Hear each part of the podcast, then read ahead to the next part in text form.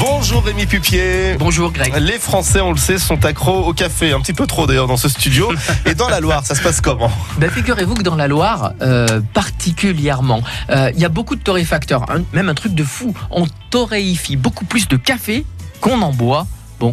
D'accord, allez, je triche. Avec la maison du café sur notre territoire à Andrézieux, on triche un peu. Et oui, consommer les capsules de l'or de la maison du café, c'est consommer local. Alors oui, on triche un peu, mais tant que ça va, euh, c'est déjà, déjà bien quoi. Il y a Tivoyon, il y a Rival, il y a Chapuis, il y a les cafés Massa. Pour euh, les plus grands, on a de quoi faire aussi chez tous ces petits torréfacteurs qui sont parsemés sur tout notre territoire. Vous savez que 88% des hommes sont adeptes au café, 77% des femmes. 8 Françaises sur 10 en boivent. 76% sont consommés sur le lieu de travail, source caméra café. Non, je rigole. Est-ce qu'on boit le café de la même façon? Bah non, les choses changent. 67% des gens utilisent du café en capsule et seulement 13% en grains. C'est inversé. hein.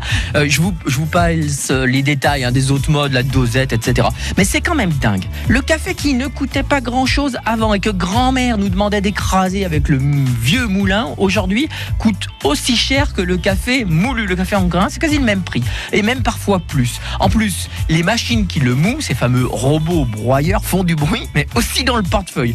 Et c'est moins de travail pour les torréfacteurs. Bref.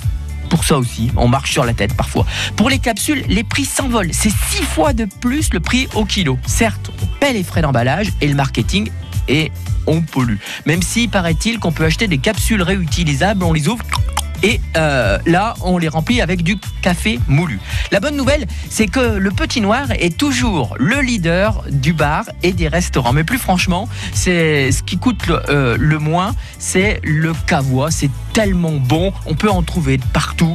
Et puis, il paraît euh, qu'il y a deux fois plus d'arômes dans le café, 800 exactement, que dans le vin, 400. Et ça, au moins, on peut boire sans modération. Allez, consommez local et régalez-vous. Et bon petit déj. À demain Rémi. À demain. Et on parlera de toute autre chose avec vous, le gibier.